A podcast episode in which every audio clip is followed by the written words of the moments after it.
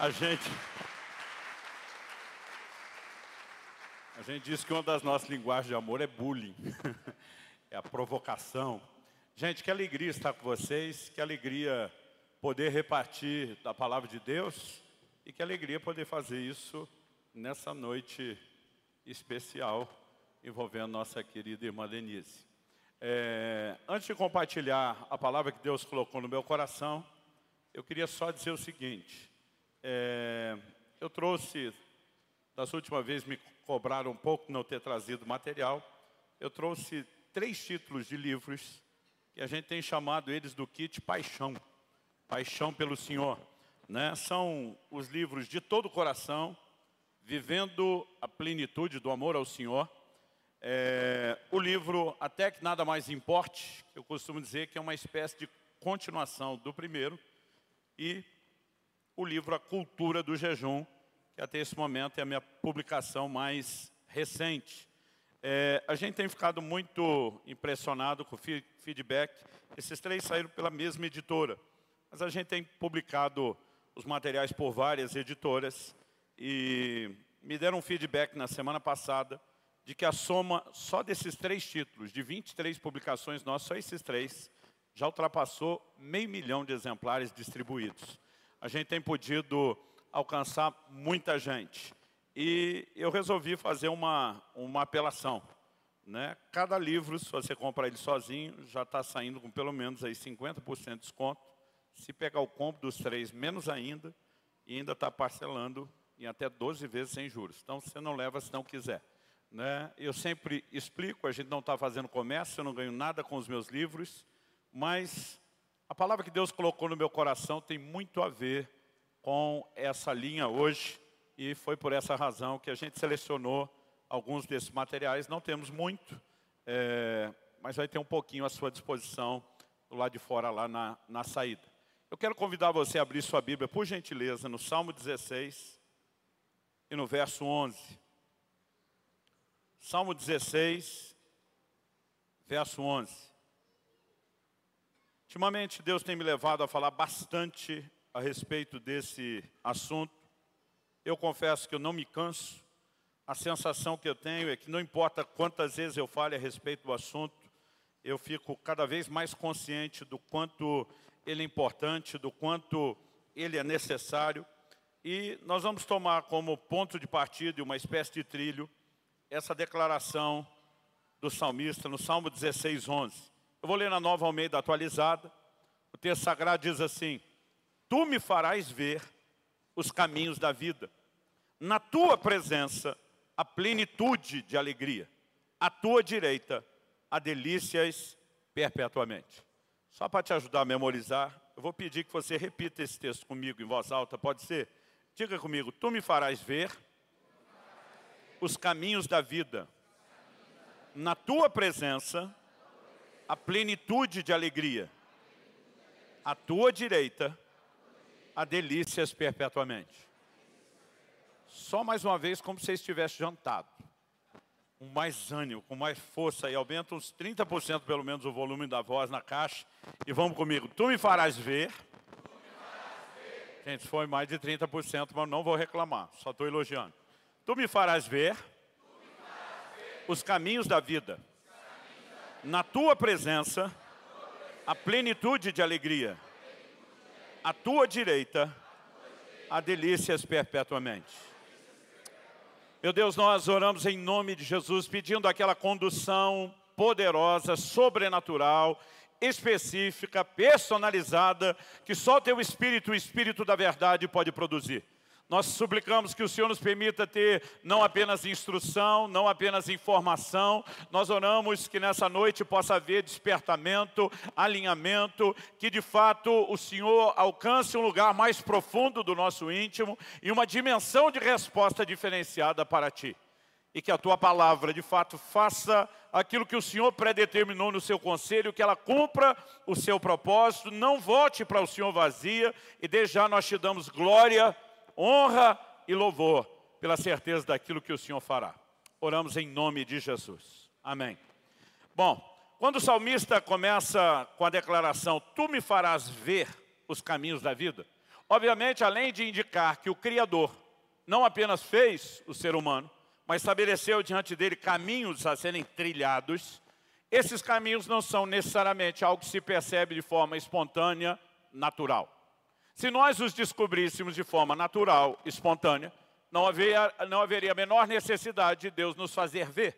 Se precisamos que Deus nos faça ver, então a lógica indica que normalmente não os enxergamos sozinhos. Precisamos de ajuda do alto, de discernimento e percepção espiritual.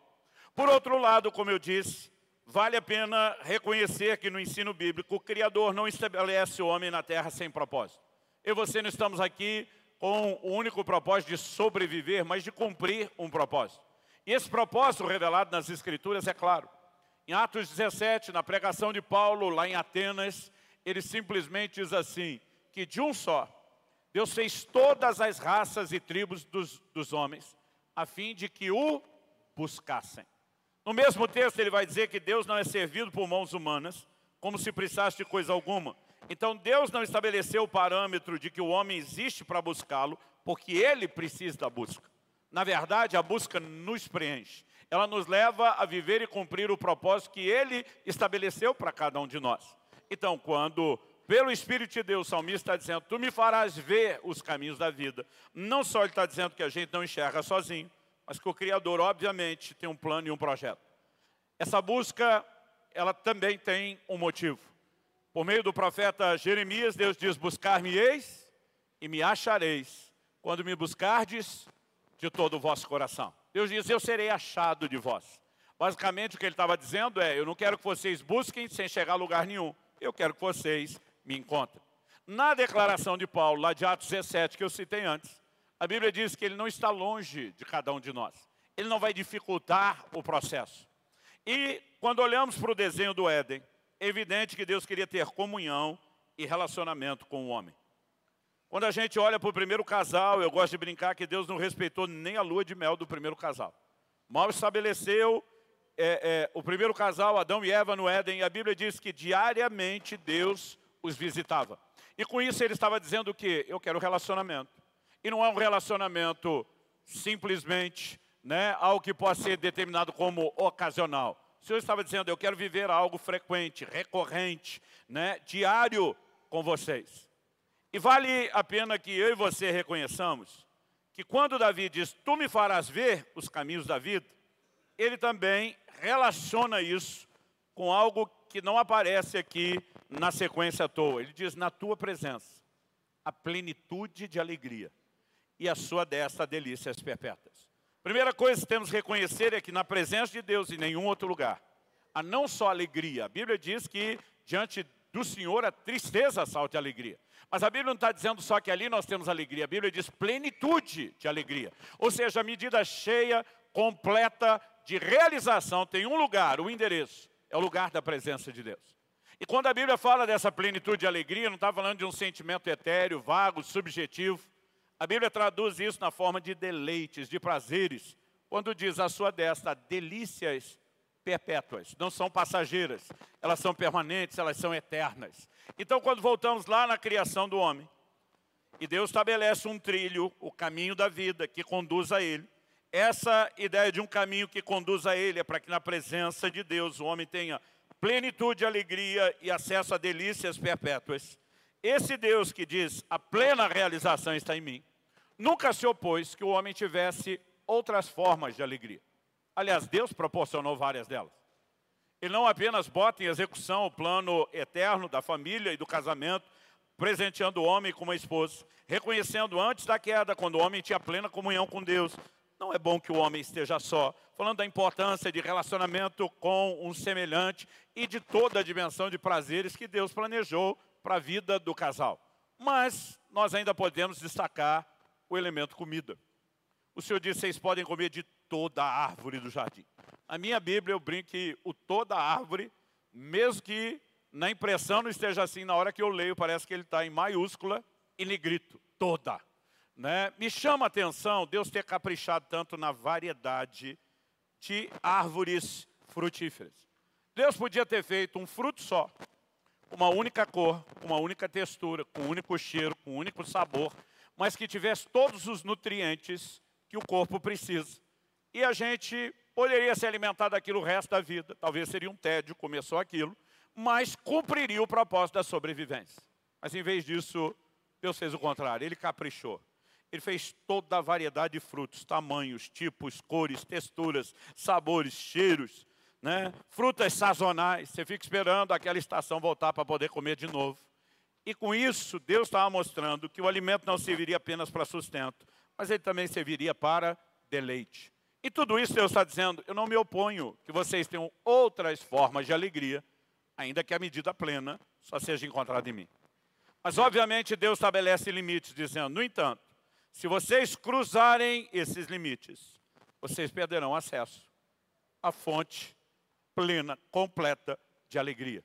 Então Deus diz, pode comer de toda a árvore do jardim, mas se avançar para essa, no dia em que vocês comerem, vocês vão morrer. Deus não estava falando de fim de existência, mas ele estava falando de separação, de desconexão com aquele que é a fonte da plena alegria.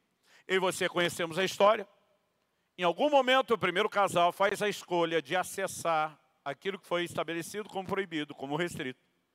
E eles se desligaram da plenitude de alegria. Mas o problema é que não fizeram uma escolha que apenas os afetasse. A escolha deles afetou toda a humanidade. Paulo em Romanos 5,12 diz, por meio de um só homem entrou o pecado no mundo, através do pecado a morte, a morte passou a todos os homens, e nós sabemos a bagunça e a tragédia que resulta dessa escolha. No entanto, nós precisamos lembrar que essa escolha foi feita quando eles gozavam de pleno relacionamento com aquele que é a fonte da plenitude da alegria. O que me leva a fazer o questionamento, o que leva alguém a trocar o acesso a essa, a essa plenitude de alegria por algo tão efêmero, tão passageiro. Curioso é que Davi, que é o homem que o Espírito Santo inspira para falar sobre isso, ele é um homem singular não só na sua geração, em todo o Antigo Testamento. Jesus, né, os apóstolos o qualificaram como profeta. Ele não estava falando apenas algo de si, ele falava pelo Espírito de Deus.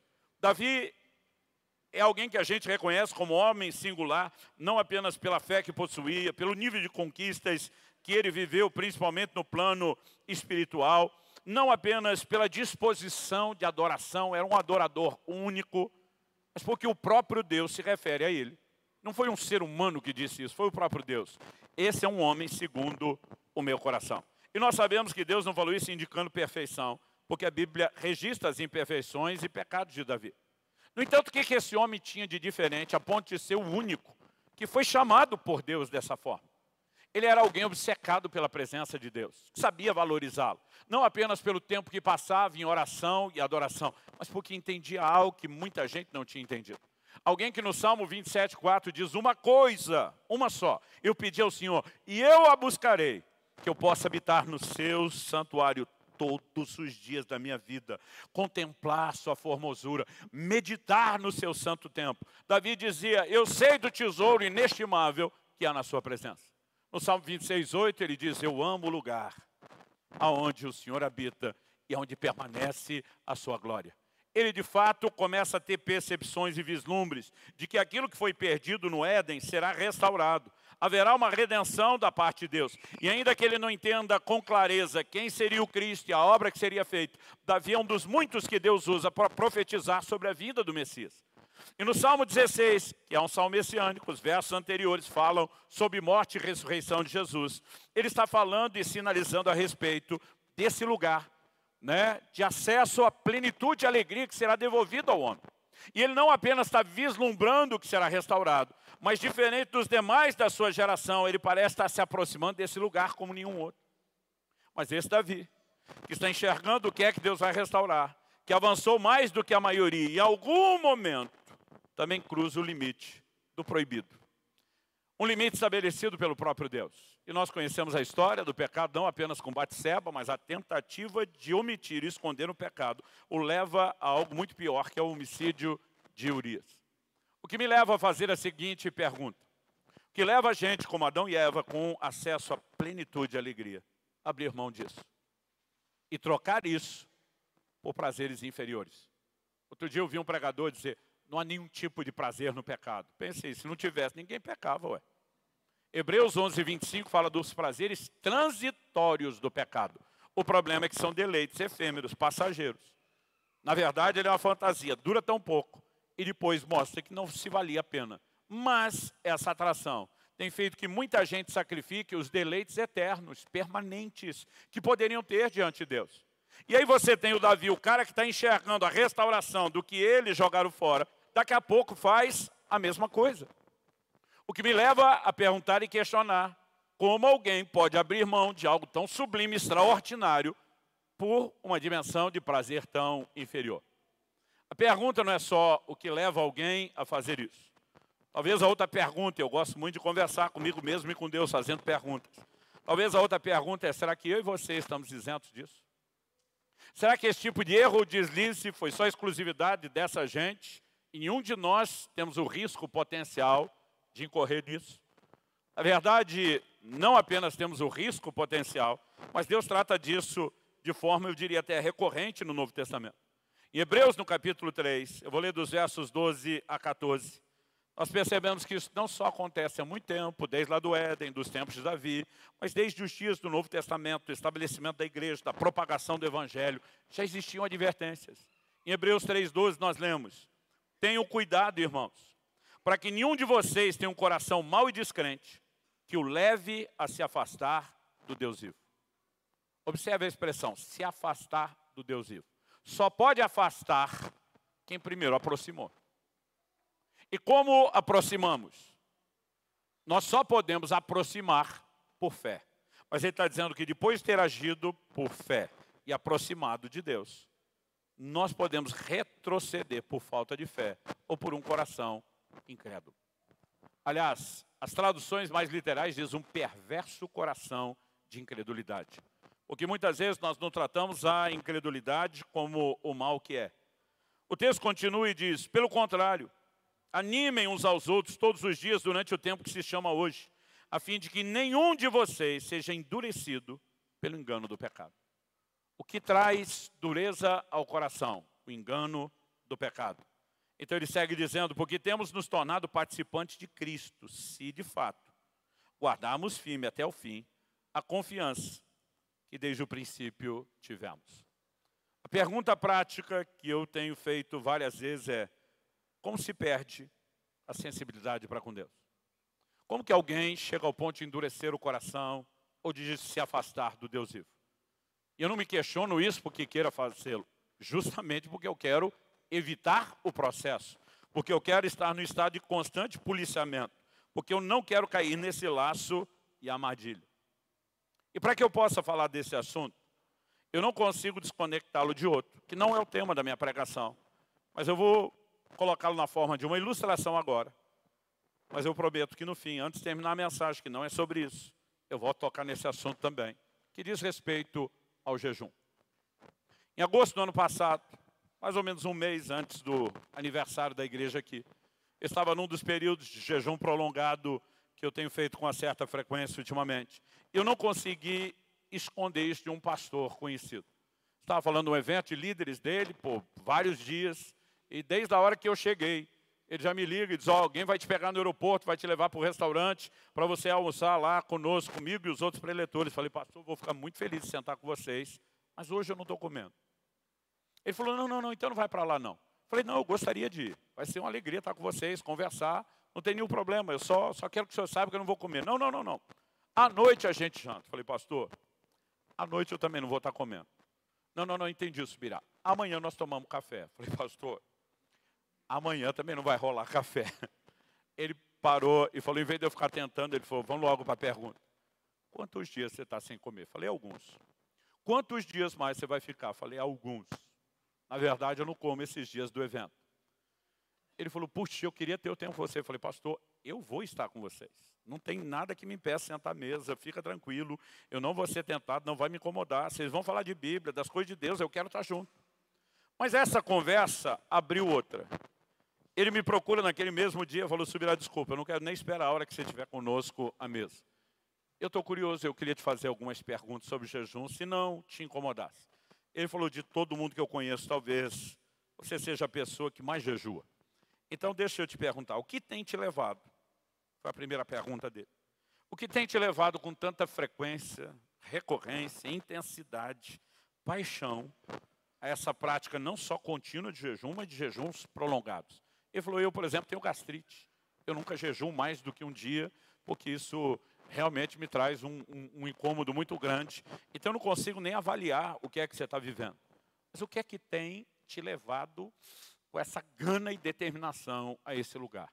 E naquela hora eu falei, pastor, se o senhor me perguntasse os seus 18 anos de idade, minha resposta para o senhor seria a fome pelo sobrenatural. Eu não queria um ministério baseado na força do braço, em realização humana. Eu queria ver aquilo que Deus poderia fazer. E me disseram naquela época que o jejum era uma chave de acesso. E eu posso dizer para o senhor que, de fato, o jejum foi um fator determinante para experimentar o sobrenatural. Mas hoje, falei não só hoje, de uma década e meia para cá, onde as pessoas me perguntam por que você está se dedicando tanto? Minha resposta não é mais a mesma do início, embora eu acho que o sobrenatural é um baita do efeito colateral a ser vivido e que intencionalmente nós podemos provocar e esperar isso. Falei, mas hoje eu diria para o senhor que o que me leva com frequência, insistência, recorrência, paixão, determinação ao lugar do jejum é a capacidade que ele me traz de perceber os deleites espirituais. Quando falei isso, ele fez uma cara de curioso, e diz, me fale mais sobre isso. Falei, pastor, para te explicar isso, eu vou te dar um exemplo que é natural, porque ele vai ser uma boa ilustração, porque é espiritual. Falei, as pessoas dizem que a água não tem sabor. Eu falei para ele, quem jejua discorda. Porque depois de uns dias o organismo passa por uma limpeza tão profunda, por uma desintoxicação, o próprio fato do paladar não estar tá sendo bombardeado né, com tantos tipos de sabores diferentes, a percepção do paladar fica tão aguçada que é assustador. Então, quando eu bebo uma água com pH mais alto, por exemplo, eu já tenho a percepção de que o gosto é um pouquinho mais salobro do que os outros tipos de água. Eu falei, só estou falando de água mineral aqui, né, dessas que o senhor pode tratar como conhecido. Eu falei, por exemplo, tem águas que quando eu bebo eu sinto um gosto metálico, eu já vou olhar a composição e ela tem mais minerais do que as outras. Ele falou, dá para perceber isso? Eu falei, e muito. Falei, dependendo do estado onde eu estou, do Brasil, que a água muda muito, eu tenho dificuldade de beber, porque às vezes o gosto da água fica ruim. E ele falou, o que é que faz nessa hora? Eu falei, o médico que sempre me acompanha, ele pega no nosso pé para manter um alto nível de hidratação, inclusive o pH da água também é importante. Eu falei, tem hora que a água, além de ruim, o pH é baixo. Eu falei, então nessa hora o conselho que temos para os jejuadores é que a gente põe um pouco de limão na água não só resolve o problema do pH da água, consequentemente aí do corpo, mas também o problema do sabor. Eu falei, por que, que eu estou te falando isso do limão? Falei, um dia desse eu estava num outro almoço de pastores, que como vai ser aqui com vocês, eu fui só para conversar. E o pessoal estava incomodado como o senhor estava, querendo me mandar para o hotel. Eu falei, de jeito nenhum, eu não quero perder a conversa, os testemunhos, o que vocês vão falar de Bíblia, o tempo de comunhão. E eu brinquei com eles, falei, e hoje vai ser um banquete, porque hoje eu vou tomar água com gás com limão espremido. Né? A gente riu daquilo. E quando cheguei no restaurante, pedi ao garçom, falei, amigo, além de uma água com gás, me traz um limãozinho espremido. Ele, claro, daqui a pouco ele volta com um copo tão grande que eu fiquei impressionado. Primeiro, eu nunca vi, normalmente eles trazem um copo pequeno com um pouquinho de limão. Normalmente é um limão, meio limão que eles espremem. Mas o, o copo era tão grande e estava tão cheio que a primeira coisa que eu pensei foi: ele não me entendeu. Ele deve ter achado que eu pedi uma limonada, senão não teria trazido tanto. Mas antes de reclamar, eu peguei e falei, deixa eu provar primeiro. E quando eu provei, eu achei que aquilo estava doce. Então eu simplesmente chamei o garçom de volta, falei, amigo, me perdoa. Eu falei, eu acho que você não entendeu o que eu pedi. Eu não queria uma limonada, eu queria só o limão espremido. Ele falou, senhor, isso aí é só limão espremido, não é limonada. Eu falei, impossível, está doce. Ele falou, impossível, digo eu, porque eu vi o cara da cozinha espremer um monte de limão aí. Não tem água, não tem açúcar. Eu pensei, eu estou doido. Eu peguei o copo, provei de novo. Quando provei a segunda vez, eu falei, tá doce. Aí ele de novo, impossível. O pastor sentado à minha frente, vencido pela curiosidade, disse, deixa eu ver. Passou a mão no copo, provou. Quando ele provou, fez uma cara de azedo. Falou, pelo amor de Deus, subirá. De onde é que você tirou que esse negócio está doce? Eu pensei, eu estou doido mesmo. Então eu peguei e provei a terceira vez. Falei, tá doce. Ele provou a segunda. Fez cara de azedo de novo, falou, tá azedo. Aí todo mundo na mesa, curioso, começou a provar né? E todo mundo dizia que estava azedo, eu quase fiquei sem limão de tanta gente que provou.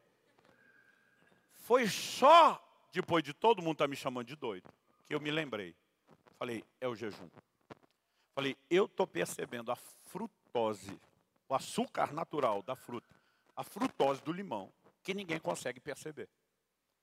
E eu falei, pastor, o senhor imagina com essa percepção de para quem o limão está doce. Uns dias depois, eu estou em outro almoço, observando a turma comer, porque eu estou lá para conversar.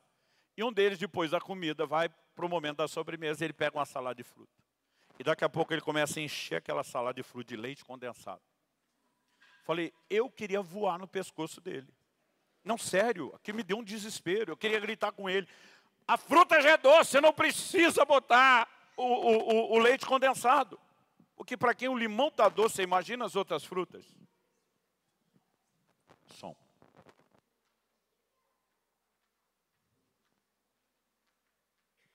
Para quem o limão está doce, você consegue imaginar as outras frutas?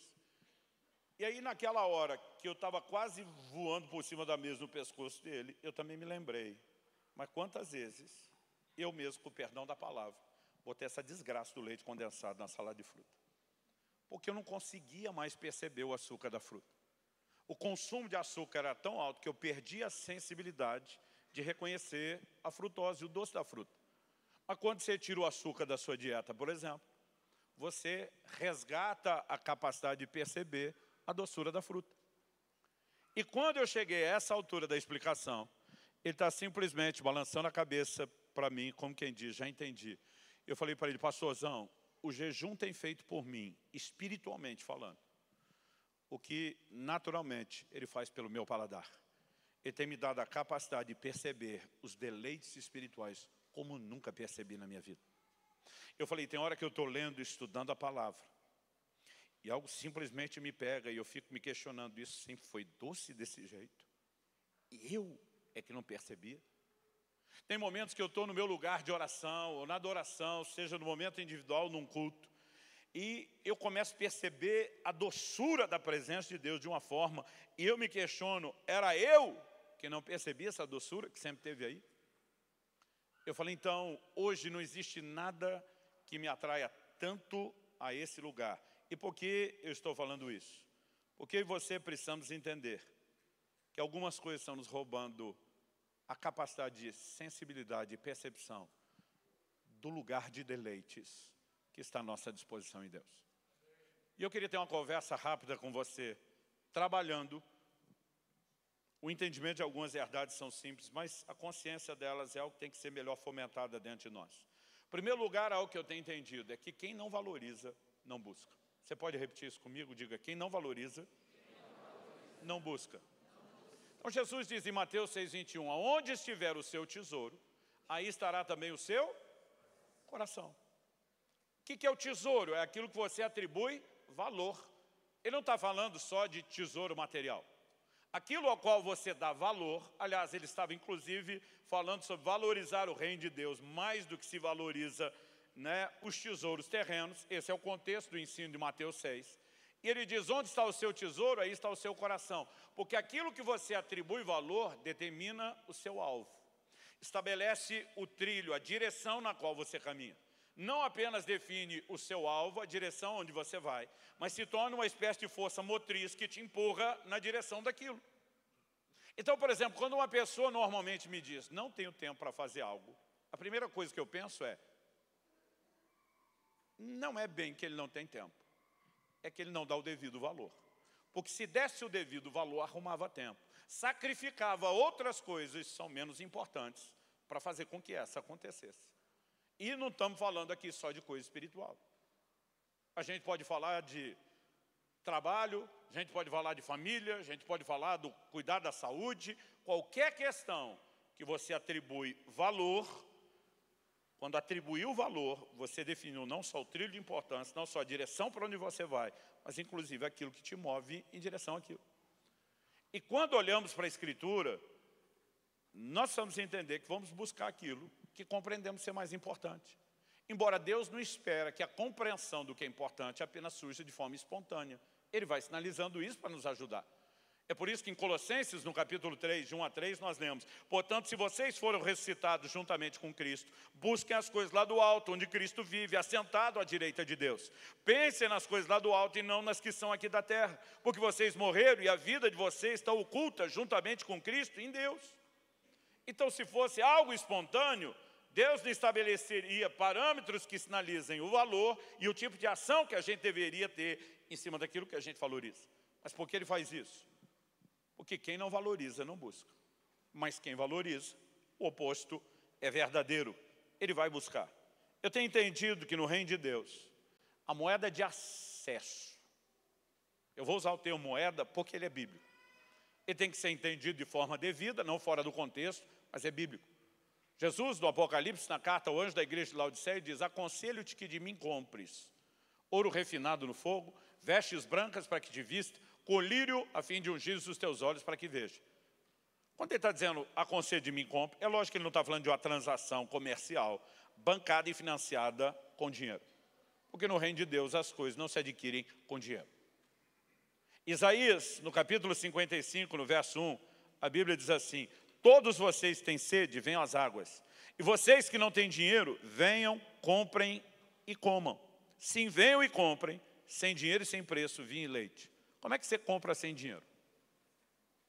Deus não está dizendo, você que não tem dinheiro, venha para o acesso gratuito, 0800, na faixa. É doação. E diz, você vai comprar, mas não com dinheiro. O que, que ele está dizendo? Aqui você precisa de algo para ter acesso, mas não é dinheiro. Que moeda é essa? Do que é que Deus está falando?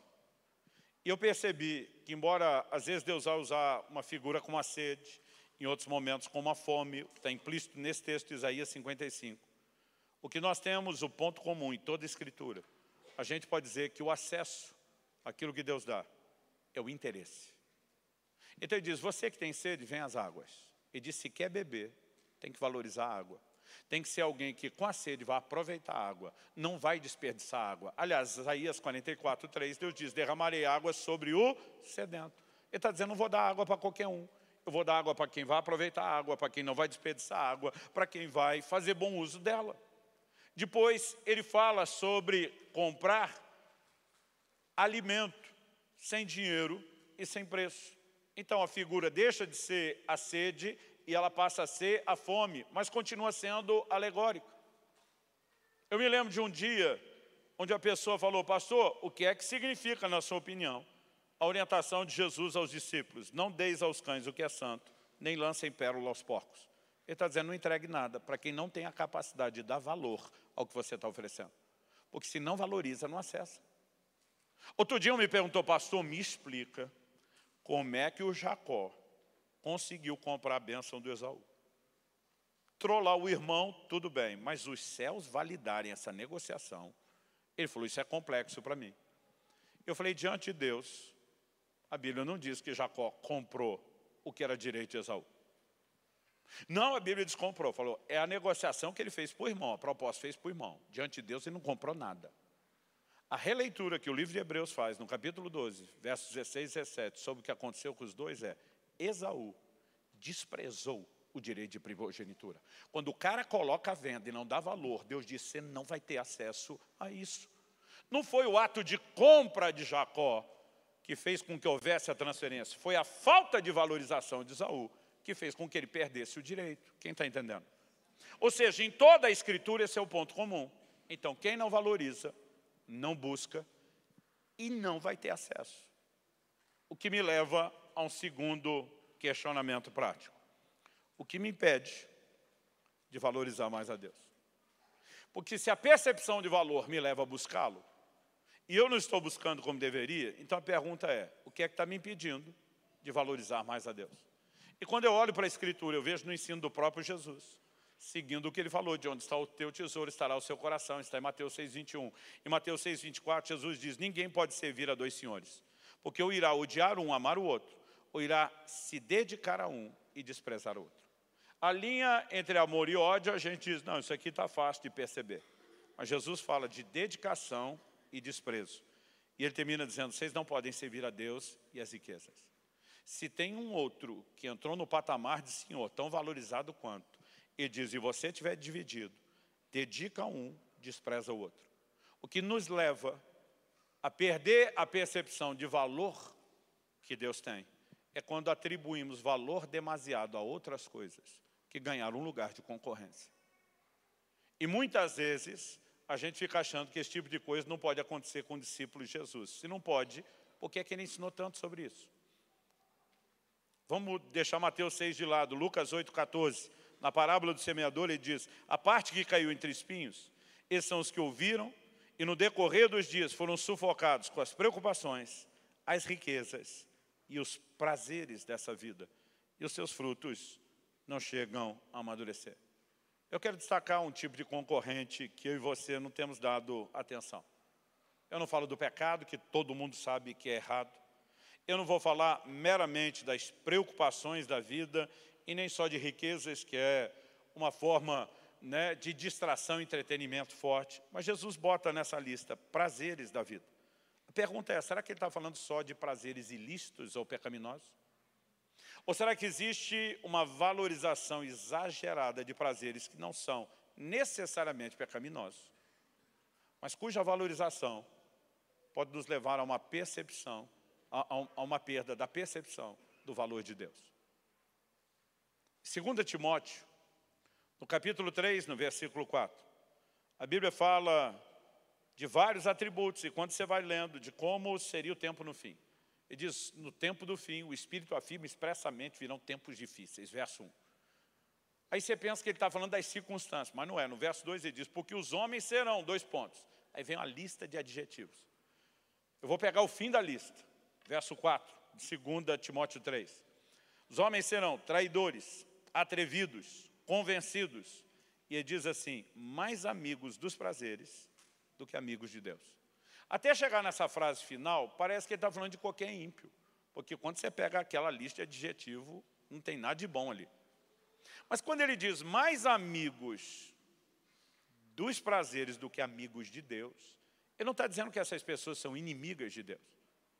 Então ele não está falando do ímpio. Porque de acordo com Romanos 5, o estado daquele que ainda não se converteu é de inimizade com Deus. Se não passar pela reconciliação por meio de Jesus, não pode entrar no lugar de amizade. Então ele está falando de alguém que já descobriu amizade com Deus, mas agora começou a se interessar mais pelos prazeres, a ponto de dizer, sou mais amigo desses do que dele. Não necessariamente viraram as costas para ele, não necessariamente o abandonaram, mas há uma fragilidade, há uma perda no nível do relacionamento e da amizade. Agora a pergunta a ser feita é, de quem a gente quer ser amigo? Consciente ou inconscientemente? De quem nos agrada a gente tem que ter elementos em comum. Eu lembro do início do meu pastorado em Guarapuava, então estamos falando de quase 30 anos atrás, dezembro desse ano, vai completar 30 anos de, que eu estou no Ministério Pastoral. Eu lembro logo no primeiro ano, quando eu sofria de honesticídio. Honesticídio é uma mistura de, uma hora você comete homicídio, outra suicídio, em nome da honestidade. Né? Eu falava tudo que eu achava e pensava, sem medir palavras. E um dia um irmão da igreja vem ele começa a se queixar comigo. É, se queixar é o jeito até polido. Ele realmente veio para um ataque pessoal. Ele diz, eu tento ser seu amigo e não consigo. Você me bloqueia toda hora. Não tem jeito de entrar. Fulano, eu não sei porquê, tu dá a maior moral que é ser amigo dele. E eu não consigo. E do jeito que ele bateu, ele levou. Eu falei, já te ocorreu que fulano é legal? Ele, como é que é? Falei, fulano é legal pra caramba, eu gosto de estar com ele. E você é chato. Ele, como é que é? Eu falei, deixa eu traduzir. Tu é um mala, sem alça. Eu falei, você reclama de tudo, de todo, não tem nada, nem ninguém que é bom, nada que presta, você é uma pessoa azeda, não é gostoso estar perto de você. Eu falei, presta atenção, eu sou obrigado a ser seu pastor, eu não sou obrigado a ser seu amigo. Eu não quero ser seu amigo, não do jeito que você é. Eu falei, aliás, hoje você está queixando de mim, mas quantas vezes você já queixou de todo mundo na igreja? Eu falei, você já reclamou de quase todo mundo que não quer ser seu amigo. Falei, você acredita mesmo que o mundo inteiro está errado e só você está certo? Nenhum momento te ocorreu parar para pensar que o problema pode ser você. E quando eu fui falando, eu vi que ele foi implodindo na minha frente. Depois eu pensei, talvez eu pudesse ter escolhido um pouco melhor essas palavras, porque eu parti por honesticídio. Outro dia alguém perguntou, pastor, hoje o senhor teria falado a mesma coisa? Eu falei, a mesma coisa de um jeito bem diferente. com muito cuidado, com muito carinho. Mas, gente, honestamente, de quem a gente quer ser amigo? Não é de quem só te chateia e te incomoda o tempo todo. Tem que ter alguma coisa em comum. Né? Mesmo que a pessoa não seja perfeita, que não agrade em tudo, que pelo menos justifique que o que agrada uma área te dê motivo para suportar a outra. E por que eu estou dizendo isso? Quando alguém que já foi amigo de Deus, ou seja, se agradou do que tem aqui, começa a se tornar mais amigo dos prazeres do que dele, viu algo mais agradável do outro lado do que o que estava experimentando em Deus. Isso não significa que a gente esteja falando de pecado. Outro dia alguém falou, não pode, pastor. Mais amigo dos prazeres do que amigo de Deus é o ímpio. Eu falei, o ímpio é escravo, não é amigo dos prazeres. Tito, capítulo 3, verso 3, Diz assim, pois nós também no passado éramos insensatos, desobedientes, desgarrados, escravos de todo tipo de paixões e prazeres. O ímpio é escravo. Eu falei, quando está falando de amigo, está falando de alguém que pode fazer uma escolha. Então a pergunta é, o que nos leva a fazer esse tipo de escolha? Eu acredito que muitas vezes isso se constrói em cima de uma valorização errada, exagerada, demasiada dos prazeres. E quando eu falo dos prazeres, é desde o que você está buscando como realização na vida, daquilo que você acredita que te realiza profissionalmente, em todas as áreas. Quando falamos de prazeres, a lista pode ser abrangente e eu vou tentar mantê-la genérica e deixar que, que a aplicação personalizada seja no seu coração. Um dia me chama a atenção essa declaração de Tiago, capítulo 4, verso 1. A Bíblia diz, de onde procedem as guerras e brigas que há entre vocês? De onde? Senão dos prazeres que estão em conflito dentro de vocês. Outro dia alguém falou, mas pastor, prazer não dá conflito, dá realização. falei, dá realização quando você alcança. Enquanto você está só almejando conflito. Conflito de você consigo mesmo, conflito de você com os outros, conflito de você com Deus, porque não alcançou aquilo que quer. A determinação de buscar os prazeres tem gerado mais estrago do que a gente tem percebido. O problema é que muitas vezes nós botamos uma máscara por trás daquilo que é lícito. Então nós precisamos rever quais prazeres estamos buscando. Por exemplo, na Bíblia nós temos promessas de bênção material e financeira e provisão. Eu não vou discutir isso. Está lá na Bíblia, ponto final. Mas tem muito crente usando isso como uma máscara. E por trás dela o que ele está escondendo é a sua ganância a sua avareza. Que a Bíblia claramente condena. Então a questão não é se Deus pode dar. A pergunta é por que e quanto eu quero isso.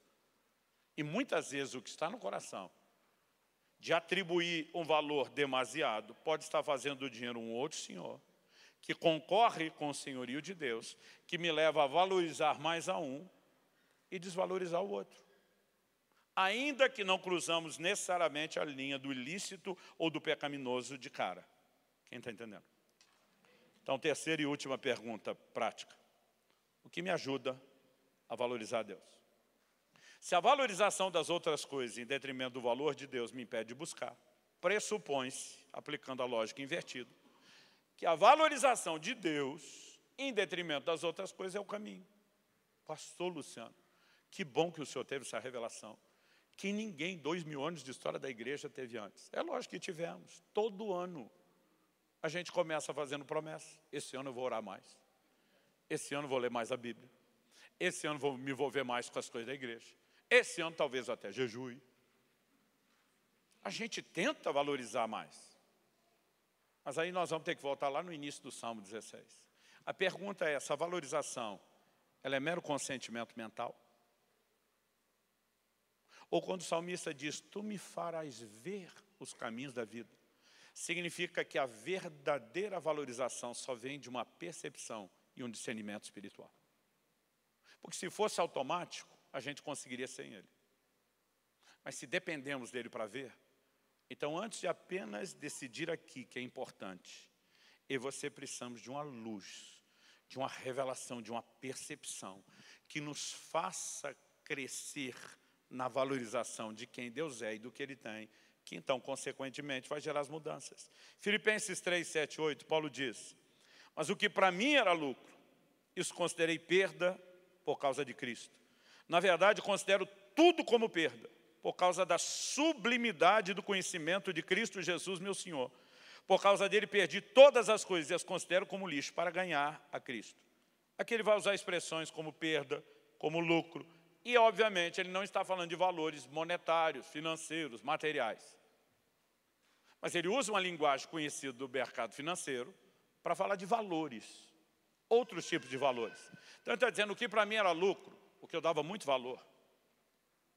Ele diz, eu passei a considerar como perda. Em outras palavras, desvalorizou. Por que desvalorizou?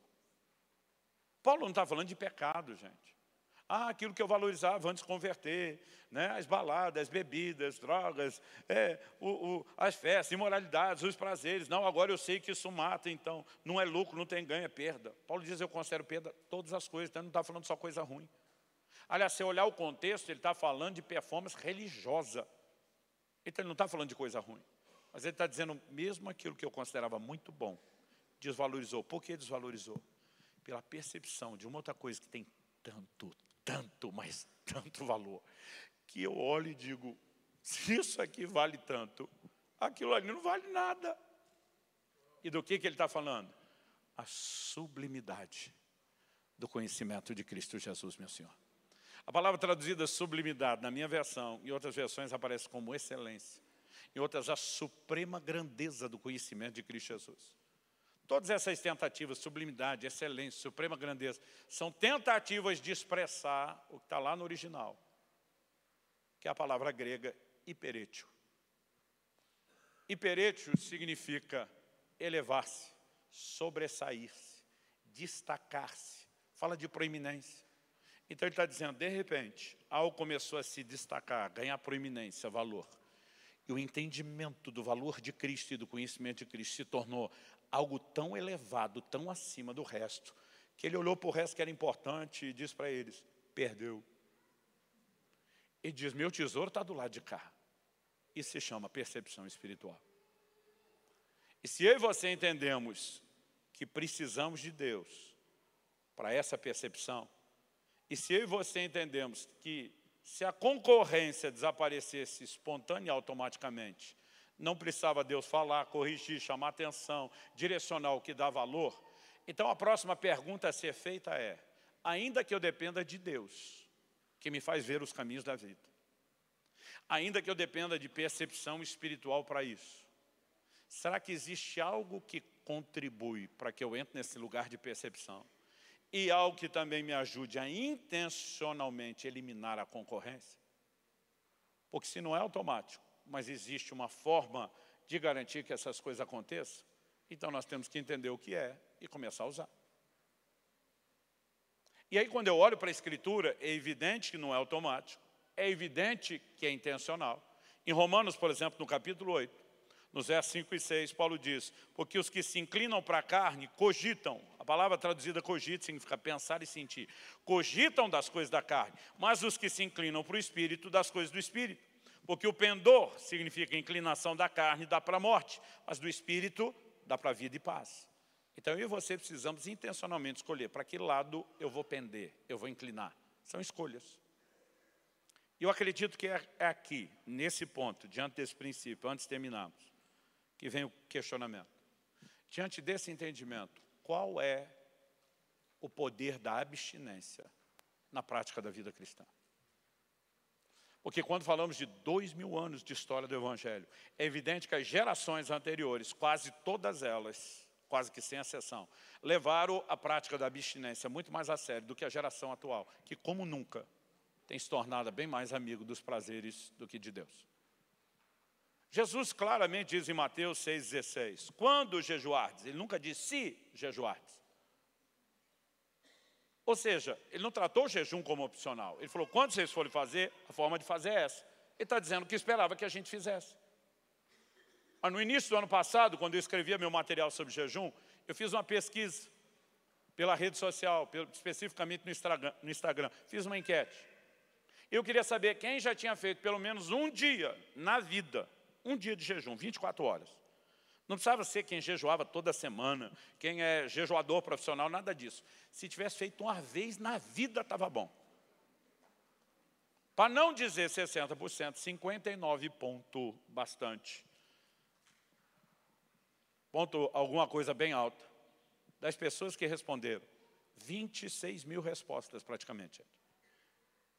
Ou seja, para quem estudou um pouco de estatística, nós estamos falando de um volume de avaliação muito maior do, do que as pesquisas de intenção de voto. Talvez do que quase todas que você já viu. Praticamente 60% respondeu nunca ter feito um jejum de 24 horas na vida inteira.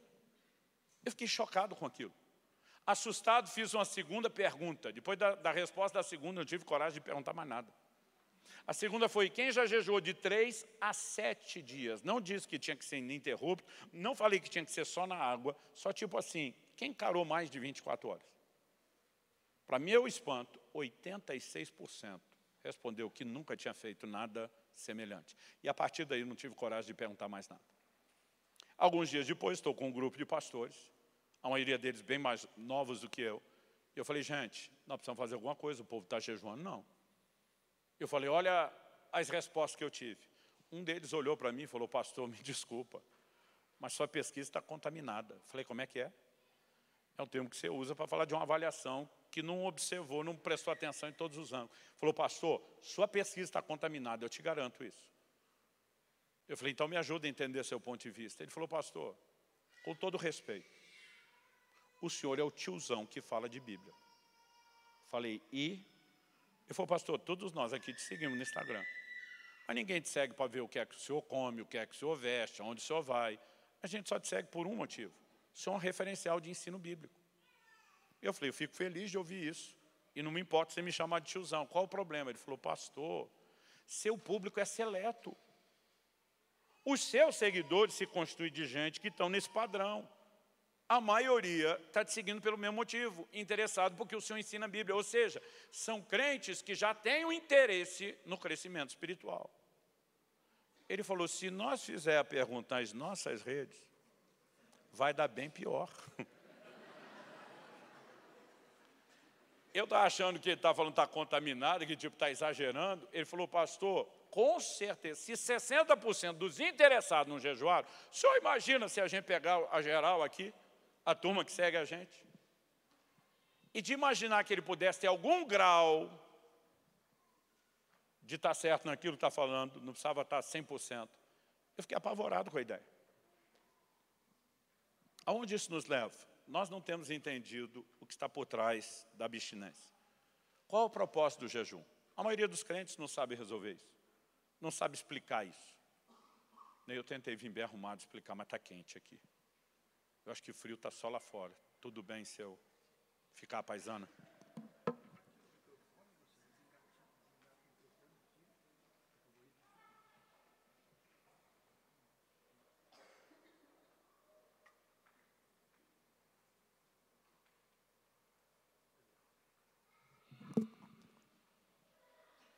Eu volto a perguntar, qual é o poder da abstinência? A maior parte dos crentes não entendeu o jejum. Há denominações inteiras que ensinam o jejum quase como se ele fosse apenas algo meramente emergencial.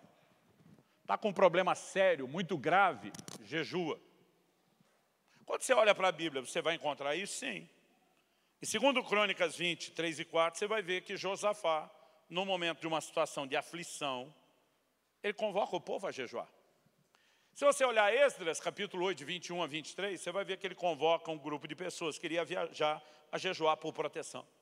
Se você olhar o Salmo 35, 5, você vai ver que Davi jejuou por outras pessoas que estavam passando situações de enfermidade. Ou seja, biblicamente, nós não podemos dizer que situações emergenciais não deveriam ser tratadas com jejum. Aliás, eu gosto de dizer que situações extremas requerem medidas extremas. A pergunta é, o jejum é só para isso? Na Bíblia você vai ver outros propósitos. Tem gente jejuando na Bíblia para arrependimento. Aliás, o jejum anual do dia, do, do, do dia da expiação do Velho Testamento era um jejum de arrependimento. Mas você também vai ver gente jejuando por consagração. Qual a diferença entre um e outro? Quem está jejuando por arrependimento já caiu. Ele está lutando para vencer o pecado no sentido de ser restaurado. Mas está jejuando por consagração não quer ter a luta do primeiro. Ele quer vencer o pecado antes que o pecado o vença. Todos esses, a gente pode tratar de propósitos secundários do jejum. Mas existe um propósito primário onde todos os secundários vão convergir e passar por ele. Qual o propósito primário do jejum? Buscar a Deus. Você pode repetir isso comigo? Diga buscar a Deus. Em Daniel 9,3, o profeta diz, voltei o rosto ao Senhor para o buscar, com oração e súplicas com jejum. Para o buscar. Joel capítulo 2, verso 12. O Senhor diz, voltem-se a mim de todo o coração. E isso com jejuns. Deus está dizendo, eu quero que vocês se voltem para mim, me busquem. Buscar a Deus é o propósito primário. Então o cara que está jejuando por arrependimento, ele está buscando a Deus para vencer o pecado que o venceu. O que está jejuando por consagração está buscando a Deus para vencer o pecado que ele não quer que o vença. O que está jejuando na hora de aflição, ele está buscando a Deus por uma intervenção numa hora de necessidade. E todos os outros exemplos seguem a mesma linha. O problema é que a gente foca demais nos propósitos secundários e não no primário. Mas a próxima pergunta a ser feita é, eu preciso de um propósito secundário para praticar o jejum? Ou eu posso mirar direto no primário? Ou eu posso dizer, eu vou fazer apenas porque eu quero ele. Eu não preciso estar com problema financeiro, eu não preciso estar com problema de saúde, eu não preciso estar em guerra com os meus inimigos, eu não preciso estar batalhando contra o pecado que me venceu, nem contra outro que eu estou com medo de vencer. Será que eu não posso fazer isso?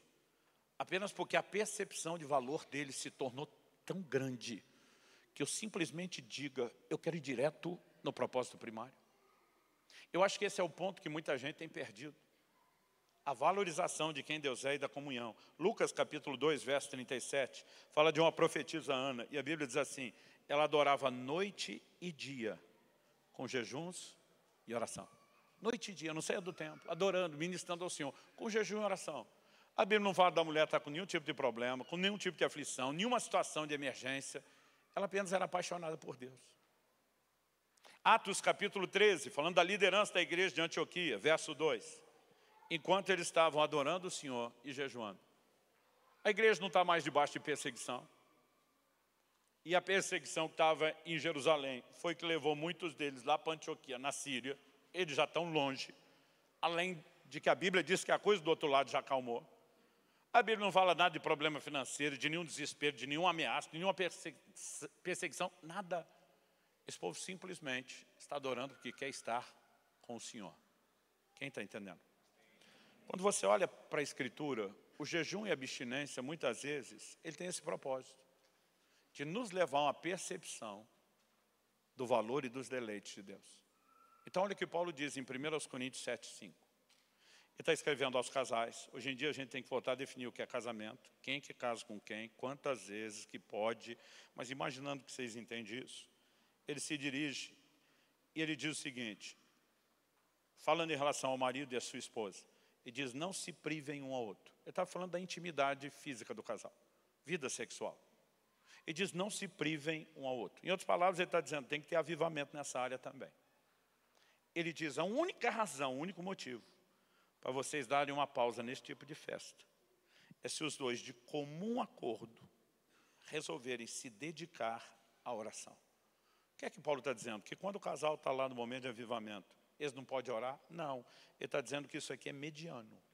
E diz, se quiser dedicar, entrar no lugar profundo, agora você vai entender o exemplo.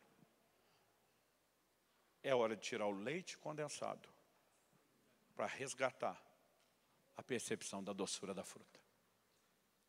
E sabe, muitas vezes a gente está valorizando tanto as coisas lícitas, estou falando como crente, desde o tempo do casal, o deleite da comida, as bênçãos materiais, e nós não queremos nenhum tipo de abstinência. Mas preste atenção, a pausa dessas coisas lícitas são necessárias para que a gente entre no lugar de uma profunda percepção de deleites superiores você pausa os inferiores, que não são ilícitos, para entrar na percepção de deleites superiores. Existe algo aqui que nós precisamos entender. Ao diminuir a importância e a força do que concorre com Deus, nós resgatamos a sensibilidade para com Ele e a capacidade de perceber melhor os deleites espirituais. Eu quero encerrar com uma frase que é atribuída a um camarada chamado Edward Farrell. Ele diz quase em todos os lugares, em todos os tempos o jejum sempre ocupou um lugar de grande importância, visto que ele se encontra estreitamente relacionado com o profundo senso religioso. Talvez isso explique a negligência do jejum no nosso tempo. Quando o significado de Deus diminui, o jejum desaparece. Mas ouso dizer o contrário. Quando o significado de Deus começa a ser restaurado, o jejum também volta. Há uns dez dias atrás, eu terminei mais um período de 40 dias de, de jejum. E dessa vez foi ainda melhor do que outros. Porque além de ter sido acompanhado por vários pastores, líderes da igreja, e foi um movimento orgânico, eu não fiquei chamando ninguém. Eu estava compartilhando hoje para o Ney, tive a alegria de ter minha esposa e meus dois filhos me acompanhando nesses 40 dias de jejum. Alguém da igreja falou, se ele não poupou a mulher e os filhos, nós estamos lascados. Vai sobrar para todo mundo. O 38º dia do jejum, de madrugada. Eu tinha feito o que eu não gosto de fazer, tomado muita água antes de ir para a cama. E aconteceu o que eu não queria que acontecesse. Acordei no meio da noite, precisando ir no banheiro. E eu pensei, não devia ter feito isso. Eu sou o tipo de gente que lida bem com o sono antes de dormir. Demoro para dormir, viro a noite claro. Mas depois que dormir, eu não quero que me acordem antes da hora. Nada. Nem quando eu mesmo, o meu corpo me acorda, eu fico feliz com isso. Fui para o banheiro, mas eu parecia um zumbi, era tanto sono, tanto sono, que honestamente eu estava com medo de dormir em pé no caminho. Fiquei preocupado, falei, se eu der um apagão aqui, cair, era muito sono. Eu lembro quando eu deitei na cama, eu pensei, não dá três segundos, eu estou apagado, e eu devo voltar no lugar do sonho onde eu estava.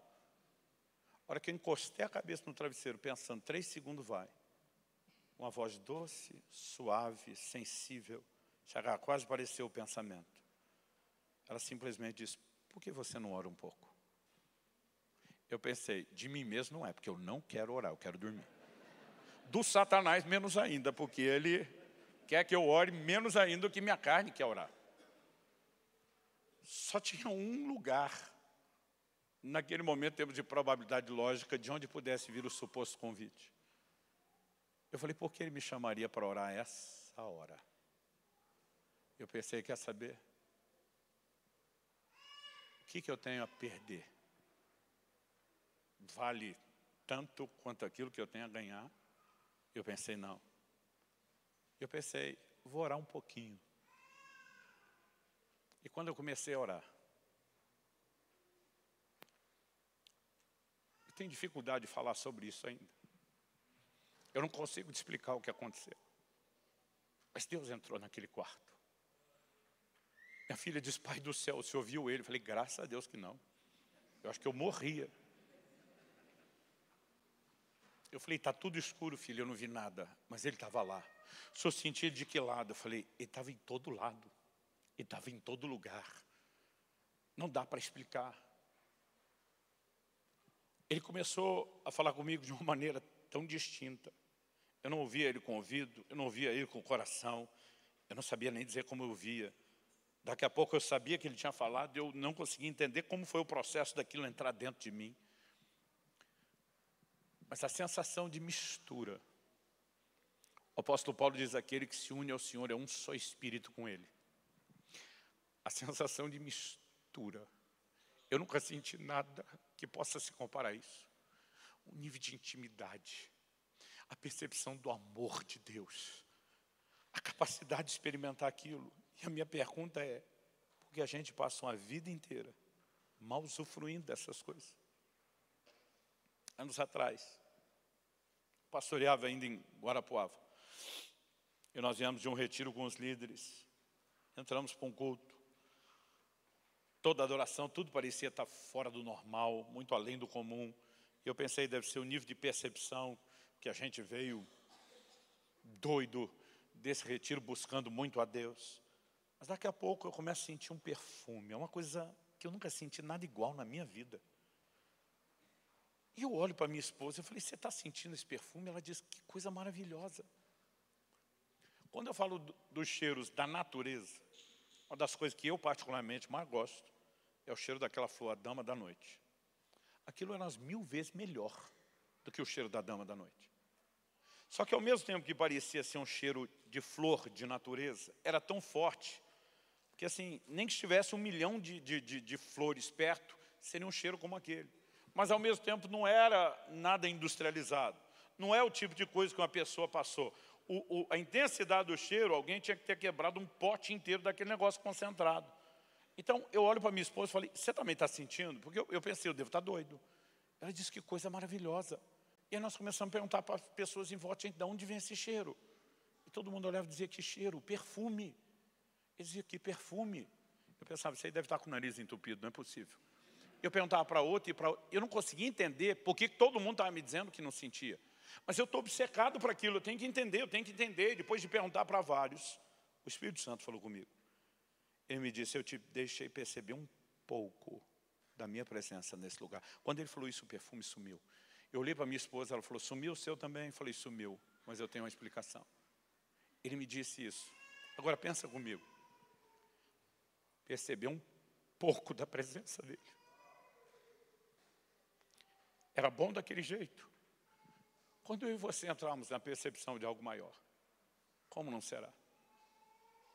Infelizmente, nós escolhemos viver num lugar de deleites inferiores. Imagino Deus lamentando, dizendo, vocês acham são felizes aí? Quer ficar só aí, o problema é de vocês.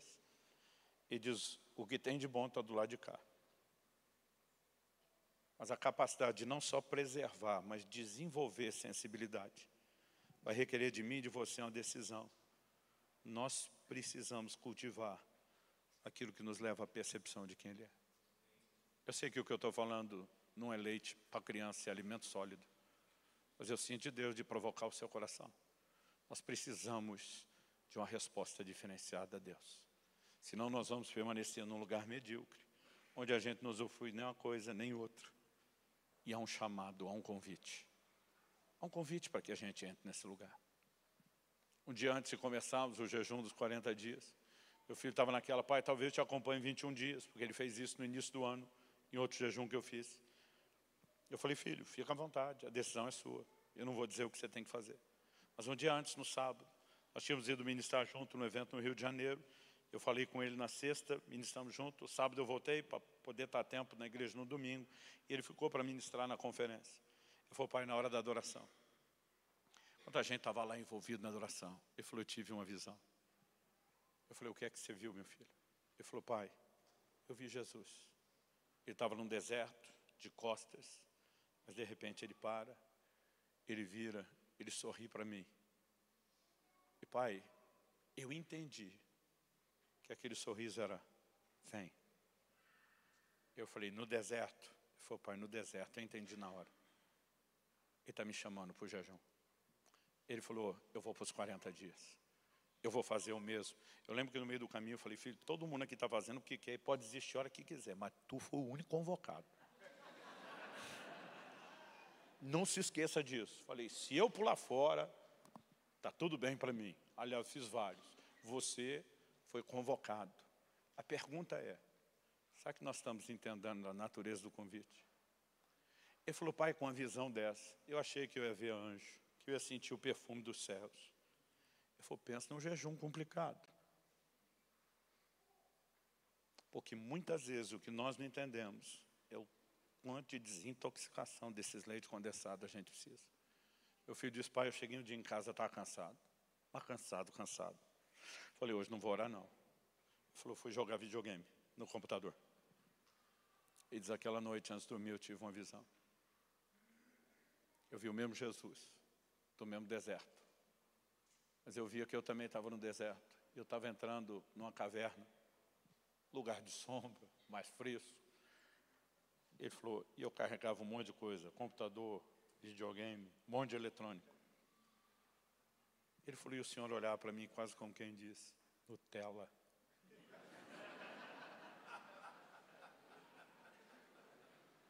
Ele falou, pai, eu me senti mal pra caramba.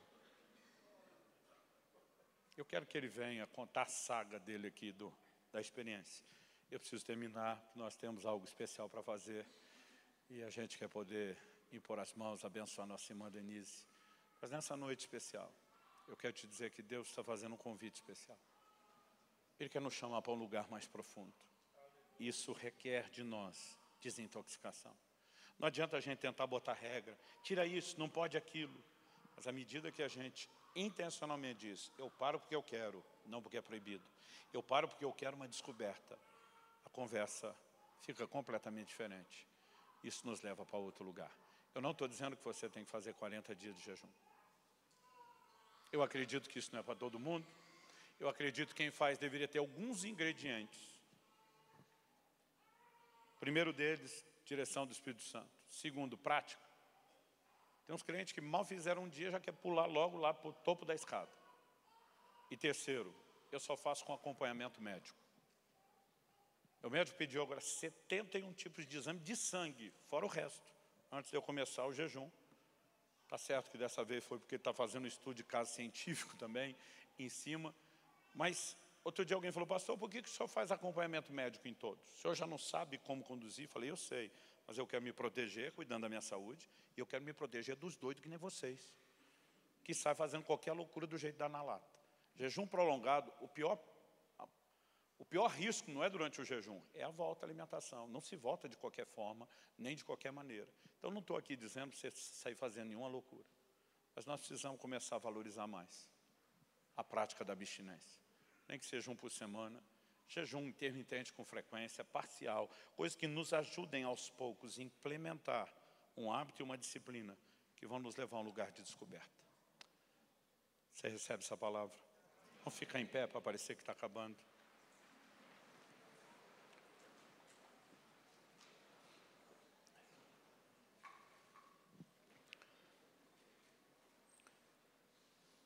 Senhor, nesse momento nós queremos não apenas expressar gratidão pela Tua palavra, porque mais do que correção, mais do que orientação, sabemos que há um chamado a um alinhamento, há um convite por trás disso.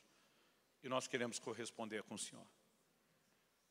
Queremos chegar a esse lugar onde nada mais importe.